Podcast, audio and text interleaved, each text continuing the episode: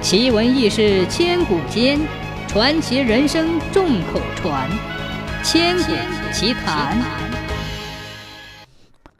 古时候有个张家村，村里有个落魄的秀才叫张良，他娶了个妻子叫小翠儿，心地善良，贤惠温婉。这一天，张良被村里的几个好友拉去赌钱，偏偏运气非常好。同伙中有个叫王麻子的无赖，输急了眼，最后从怀里摸出一只金钗，一咬牙压了进去。不料片刻之后，又被张良赢了去。王麻子恨恨地走了。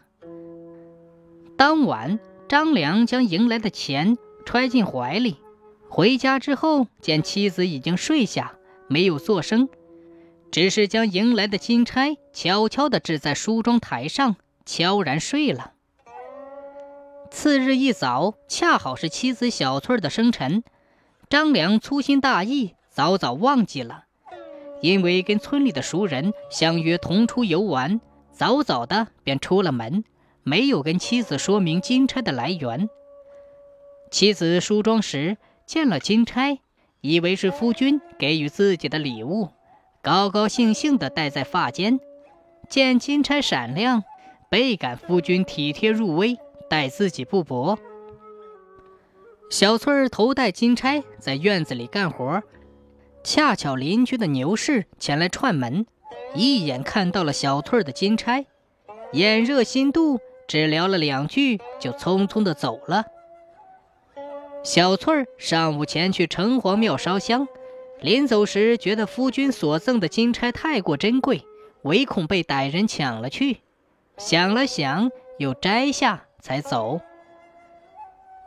城隍庙的门口有个算命先生，小翠儿走近了，求先生占卜一卦。先生望了小翠儿一眼，面色一变，为难的开口说：“一家三日内将有一场丧事。”说罢。任小翠如何追问，算命先生都不肯再多一言。小翠儿虽然笃信先生之言，毕竟自己和夫君都健健康康，到底是心中疑惑，付了挂金便悻悻而去。回到家里，小翠儿忽然发现金钗不见了。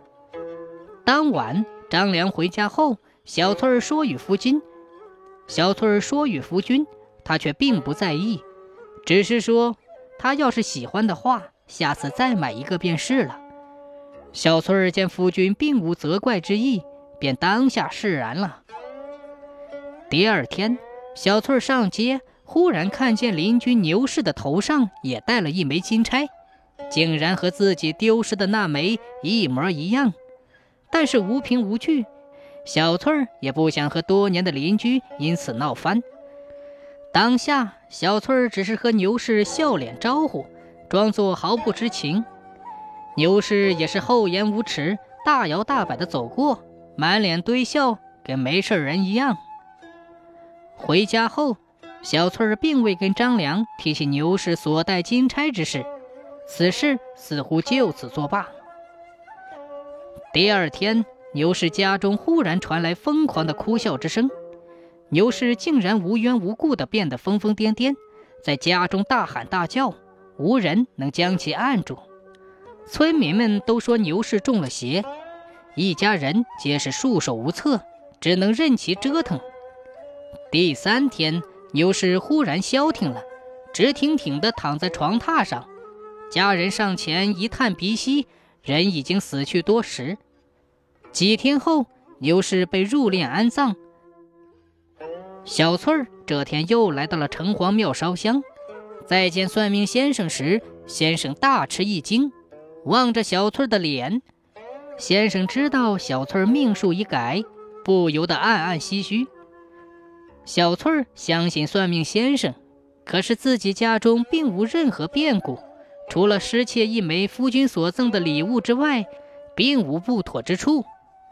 小翠儿将邻居的变故和牛氏窃取金钗一事说了，算命先生恍然大悟，说：“嗯，这就对了。那枚金钗定非一般的凡物，你回家问问你丈夫便知，想必是来历不明。你明知被牛氏所偷，却毫不计较，宽容待人，倒是救了自己一命啊！那牛氏贪心不足，却是害了自己。当天，小翠儿将算命先生之言和金钗之事说与张良。张良一惊，这才想到那个王麻子并非善良之辈，平日里吃喝嫖赌，家里早已被折腾得一穷二白。那金钗定是死人的陪葬品，定是负有死者的执念，而被牛氏带了两天，这才一命呜呼，可谓是咎由自取，恶有恶报了。此后，张良再也不跟王麻子等人鬼混，知道自己功名无望，便开始经营小本生意。渐渐的，家底丰厚，生意越做越火，过上了富足美满的生活。